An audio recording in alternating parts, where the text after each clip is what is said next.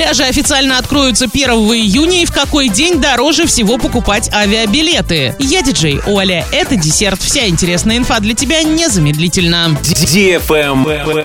News. 1 июня пляжи Орска откроются официально. Желающих отдохнуть на пляжах достаточно уже сейчас, поэтому в прошлые выходные на детском пляже и озере Песчаном дежурили спасатели. Со дня официального открытия они будут работать ежедневно. Сейчас территории официальных пляжей очистили от мусора, а также проверили дно на наличие опасных предметов. Готовы к работе кабинки для переодевания и питьевые фонтанчики. На сегодняшний день положительные санитарно-эпидемиологические заключения получили 5 пляжей Оренбургской области, среди которых есть и Орский детский пляж. Озеро Песчаное тоже в скором времени должно получить положительное заключение.